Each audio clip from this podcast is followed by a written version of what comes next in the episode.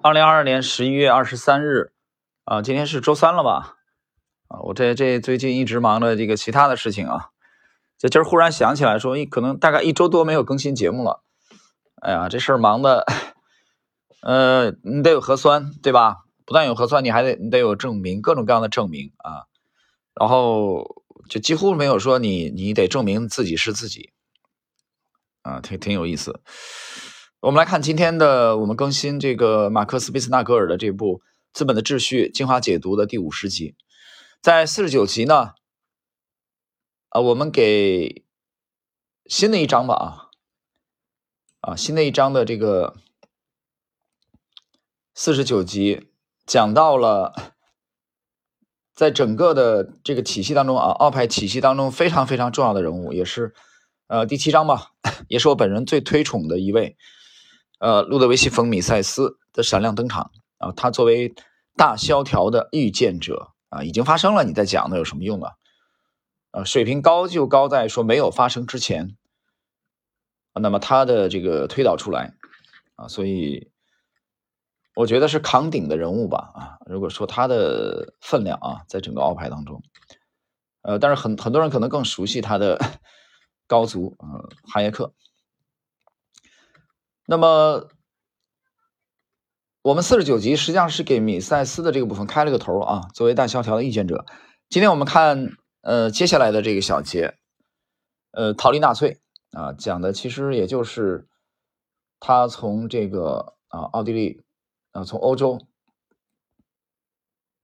啊要逃往美国的这个过程也很精彩。我们来看具体内容：一九三三年一月，希特勒成为德国总理。两个月后，尽管政府禁止游行和集会，奥地利的纳粹分子仍然在维也纳街头暴动。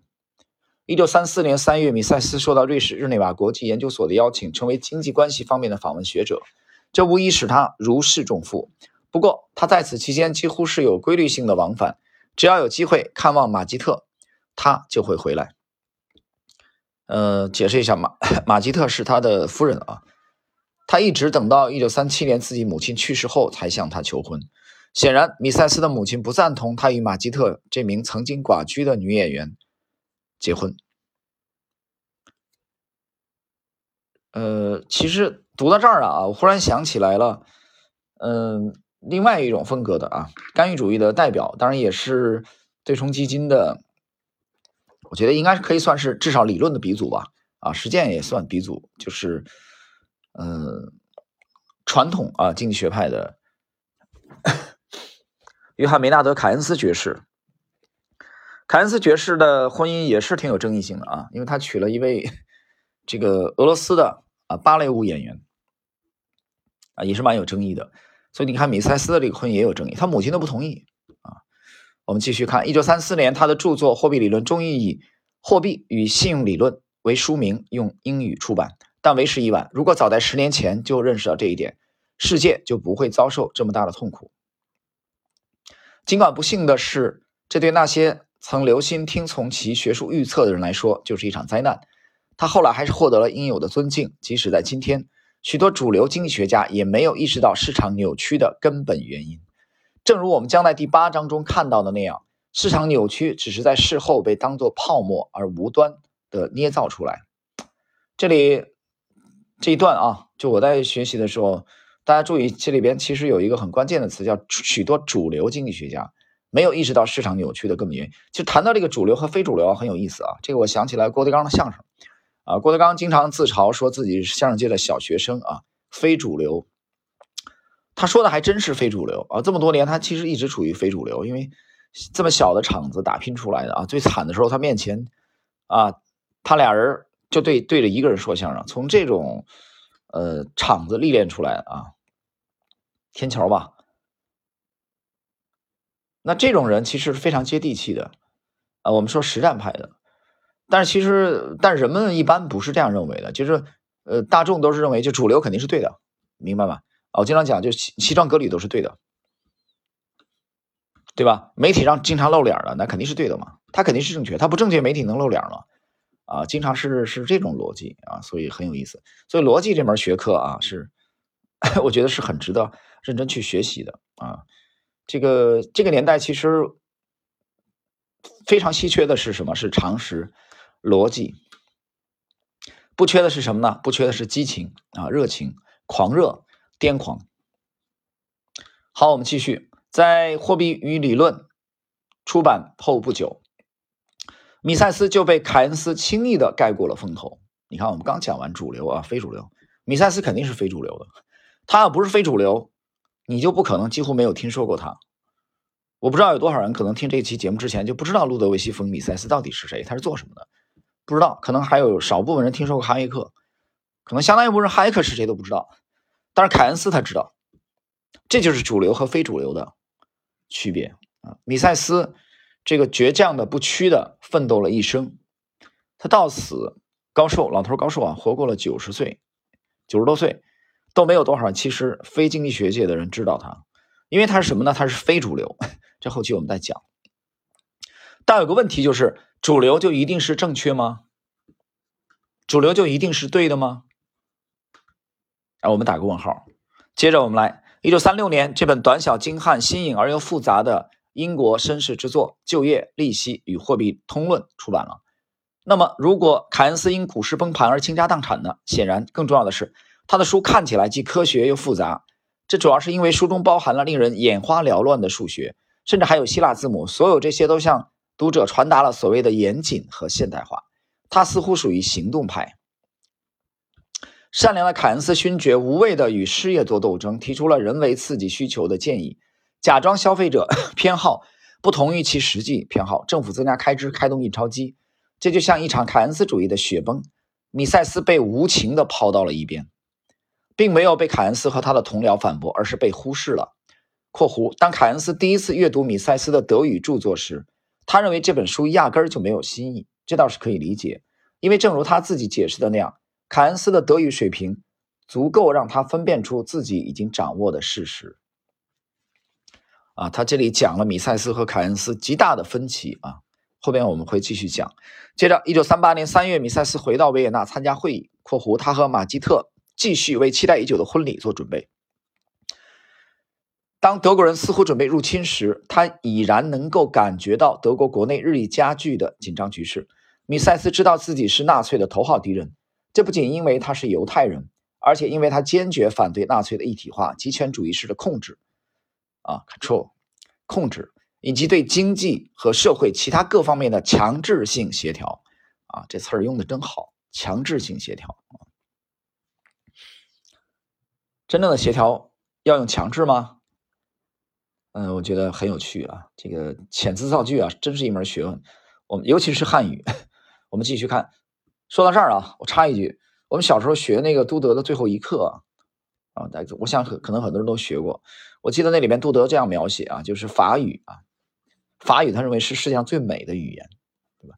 那我相信，可能每一个中华民族的子孙也都会这样认为啊。汉语，啊，汉语的确是太玄妙、太微妙了。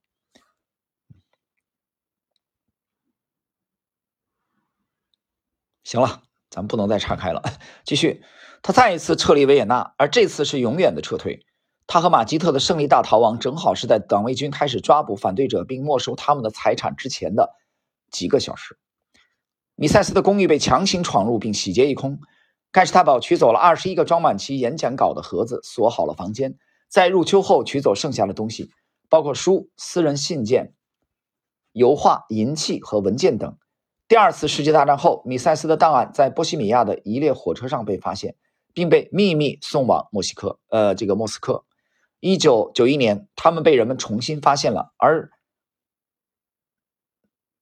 这里应该掉了一个字啊，而其他珍贵的维也纳图书图书馆啊，依然下落不明。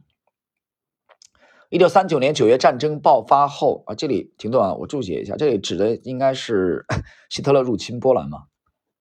一九三九年九月战争爆发后，米塞斯开始考虑离开欧洲。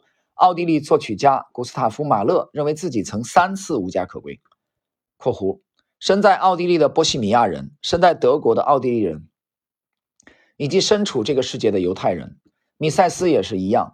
奥地利人之中的犹太人，德国人之中的奥地利人，以及德国历史学派之中的奥地利经济学家，米塞斯的命运与马勒的话产生了共鸣。走到哪里都是外来户，从未受到欢迎。当米塞斯和他的妻子离开日内瓦，前往位于西班牙边境的地中海小镇塞贝里斯时，他们的逃亡充满了侥幸。正如马基特在回忆录中写到的那样，乘坐巴士是十分危险的。为了不碰上德国人，司机不得不经常改变路线，还要经常从法国农民和士兵那里打探消息。德国军队已经遍布这片土地，我们的司机不止一次的后退以躲避他们。最后，在一九四零年七月，他们离开欧洲号，去了一个新家。如果米塞斯在从欧洲逃亡的路上被拦截逮捕，他的生命就会处于危险之中，奥地利学派可能永远也不会在美国立足。各位，今天的这个内容啊，篇幅并不是很长，但是我们看到了这位奥派的宗师逃离欧洲的这个简要的过程啊，这一部分大家其实可以参考一下。呃，我之前向大家啊推荐的啊，向大家这个这个推推荐过的。呃，这个内部米塞斯大传里有精彩的描写。当然，你想看简洁一点的话，你可以去呃读一下米塞斯的回忆录啊，啊都有这部分的描写。然后呢，其实嗯，大家还记得在在那在这个时间段啊，就在就在那个时间段啊，有三位非常令人瞩目的人物，一位是爱因斯坦，一位是路德维希·冯·米塞斯，一位是卡尔·波普尔啊，就是这个乔治·索罗斯的偶像。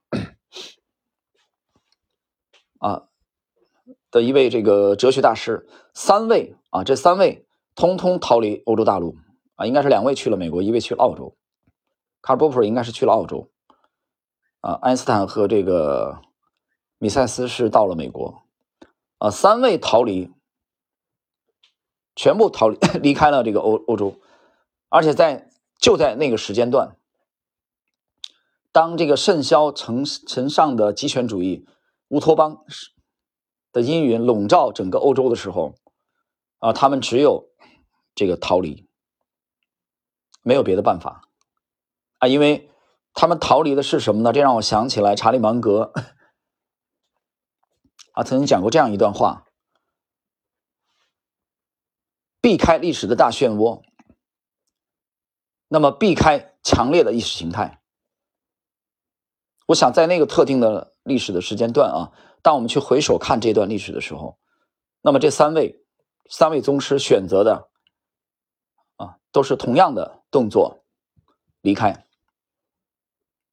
好了，我们今天的第五十集啊，逃离纳粹的内容就给大家解读到这里。